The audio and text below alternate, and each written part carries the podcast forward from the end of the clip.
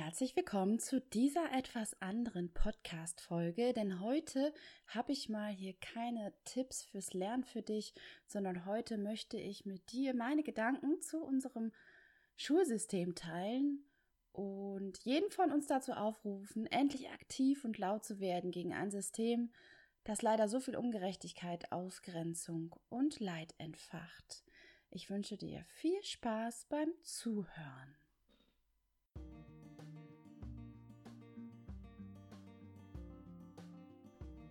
Hey, du hörst den Podcast der kreativen Lernwerkstatt.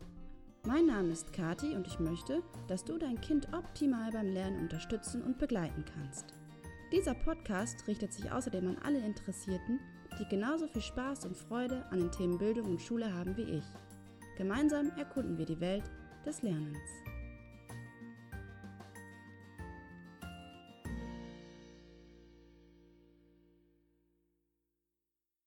So, ich steige mal ein mit einer ähm, persönlichen Geschichte. Also als ich selbst Schülerin war, hatte ich einige Begegnungen und Erlebnisse, die aus heutiger Perspektive ähm, als extrem unrecht, ungerecht bezeichnet würden. Also die ich als ungerecht bezeichnen würde und die andere wahrscheinlich auch. Erstmal, da wird einem wahrscheinlich so die Hutschnur gehen. Ähm, eine Situation, die mir auch damals schon wirklich die Tränen in die Augen getrieben hat, möchte ich jetzt mal mit dir teilen. Ich hatte unter anderem nämlich ähm, einen Geschichtskurs und einen Pädagogikkurs belegt. Das war schon in der Oberstufe. Ähm, ja, also ich war schon ein bisschen älter und habe für mein Alter, also ich würde mal behaupten, dass man da ja schon mal ein bisschen überlegter und reflektierter ist, als zum Beispiel jetzt als, als Teenie oder als kleines Kind. Ja, also jedenfalls hatte ich den Geschichtskurs und einen Pädagogikkurs und das kam dann so, dass circa die Hälfte unseres Pädagogikkurses an einem, einer Exkursion vom Geschichtskurs teilnehmen sollte. Ich weiß gar nicht mehr, wo wir hingefahren sind. Wir haben, glaube ich, die irgendeine Villa besucht und besichtigt und ähm, im Ruhrgebiet. Und ich kann mich noch gut daran erinnern, dass wir wirklich ewig unterwegs waren. Ähm, ich glaube, wir waren erst spät abends. Wir sind früh morgens losgefahren mit dem Zug und waren erst wirklich spät abends wieder zu Hause.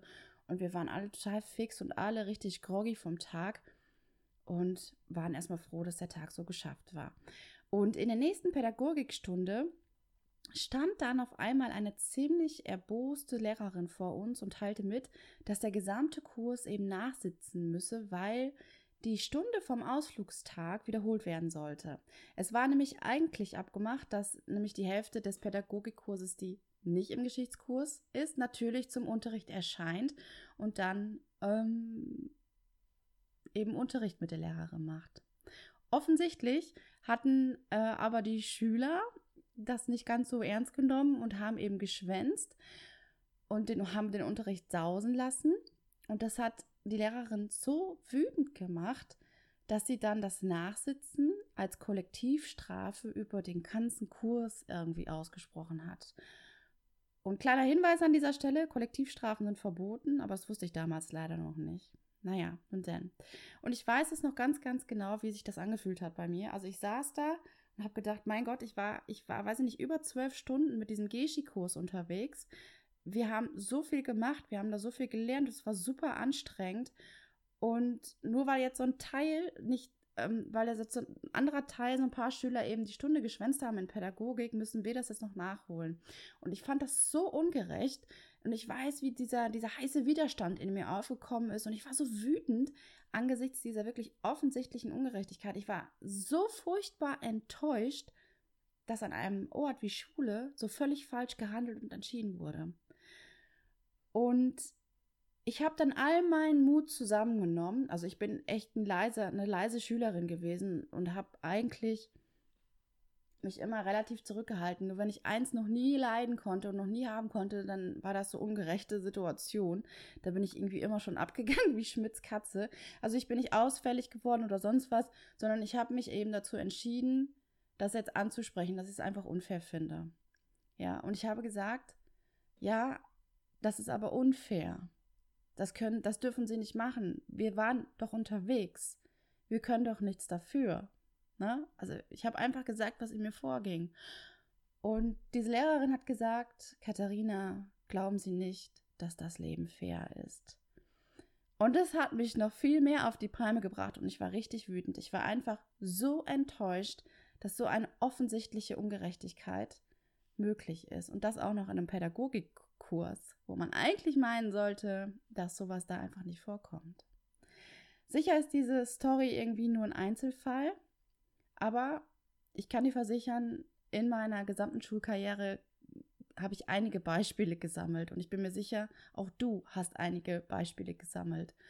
Und Schulen sollten doch eigentlich Orte sein, die Raum zur völligen Potenzialentfaltung ermöglichen, sodass alle Schüler und Schülerinnen eben ja ihre Grundfähigkeiten herausbilden können und ihnen so eine eine Teilhabe am gesellschaftlichen, wirtschaftlichen, politischen, kulturellen Leben eben ermöglicht wird und sie dazu befähigt werden. Das ist ja so der Grundgedanke einer gerechten Schule. Das Beispiel gerade, was ich gebracht habe, das war wirklich von Ungerechtigkeit, das strotzt davon ja nur so, aber ist denn unsere Schule, wenn wir so, wenn wir diese Definition nehmen einer gerechten Schule, ist unsere Schule denn wirklich so? Ist sie gerecht? Ich denke nicht.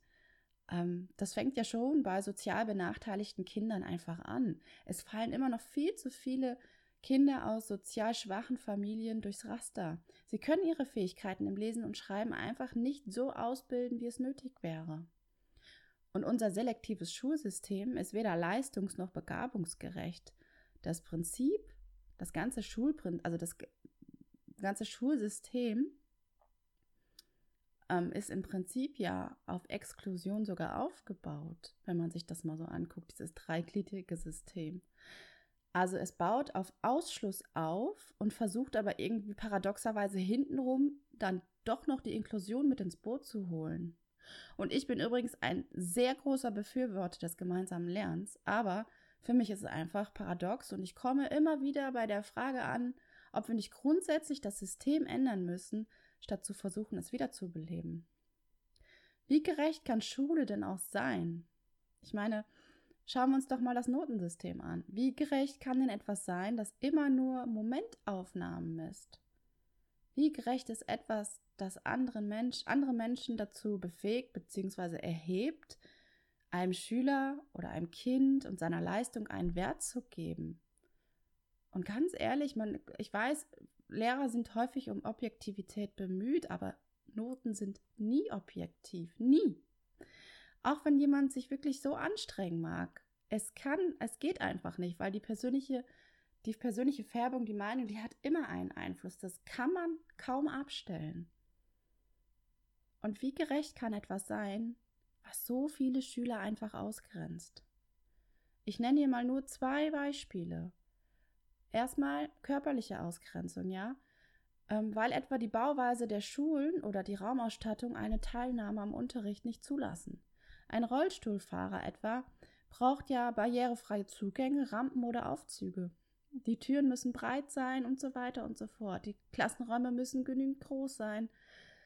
Aber schau dich mal um, das ist nicht Realität an allen Schulen. Das ist wirklich nur an einem Bruchteil der Schulen möglich. Leider ist das wirklich so. Eine andere Art von Ausgrenzung ist natürlich strukturell und politisch.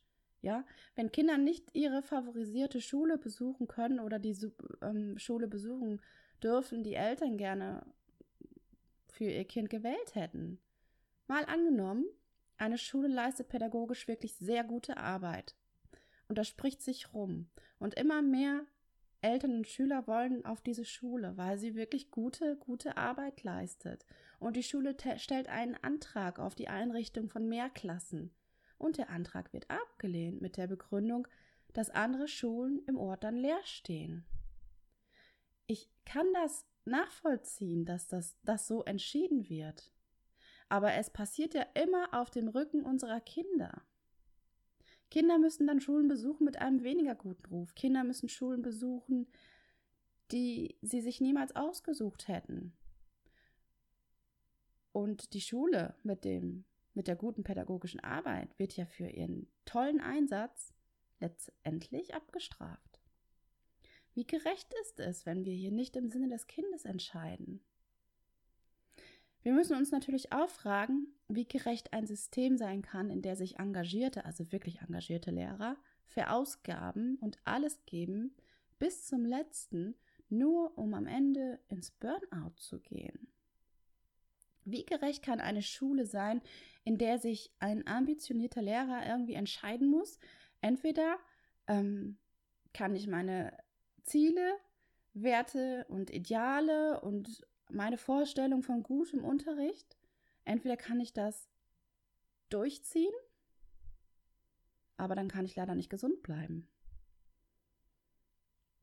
Wie gerecht ist das, dass da jemand wählen muss? Und ich finde auch, dass wir uns fragen müssen, wie gerecht es ist, wenn einige die Arbeit von vielen tragen. Wie gerecht ist es, dass man irgendwann zwischen, ja, Resignation oder eigener Gesundheit wählen muss?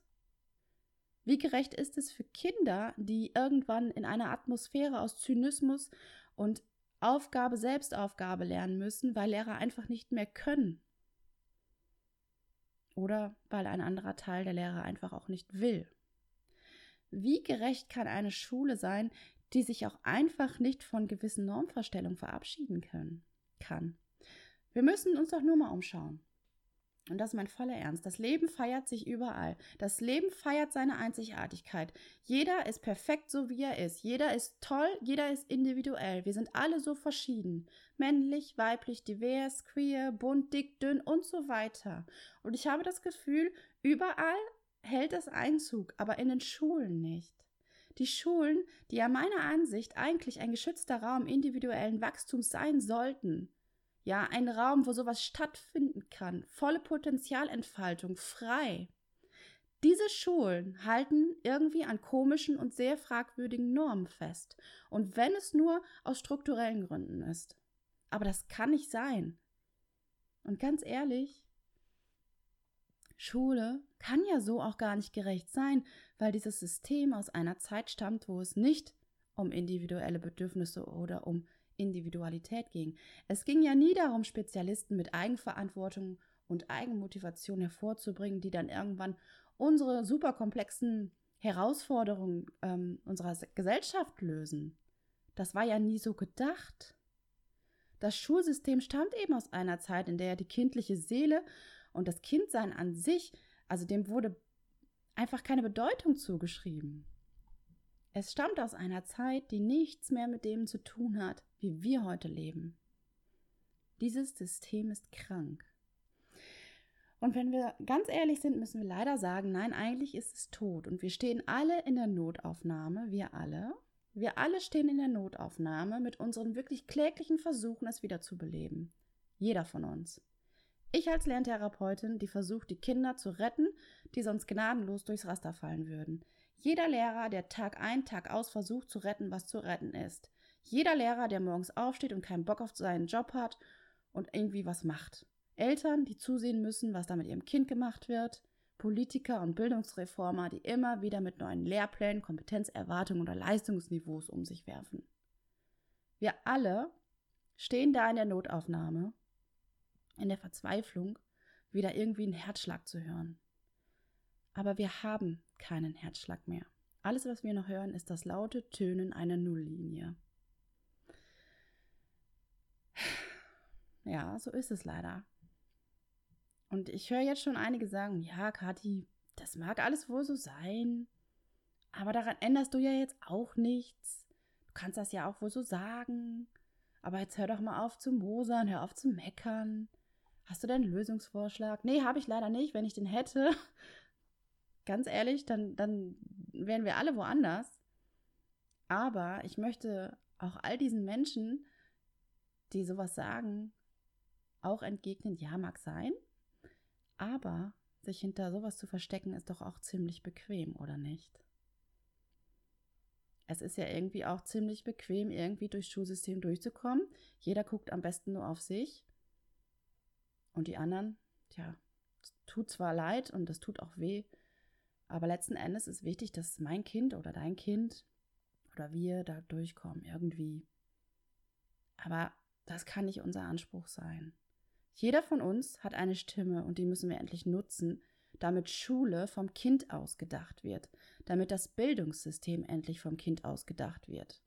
Und das ist eine gesamtgesellschaftliche Aufgabe, da bin ich mir echt sicher. Und dieser Prozess wird anstrengend. Der wird unglaublich anstrengend werden. Der ist schmerzhaft. Der ist eklig, richtig eklig. Aber den müssen wir anstoßen.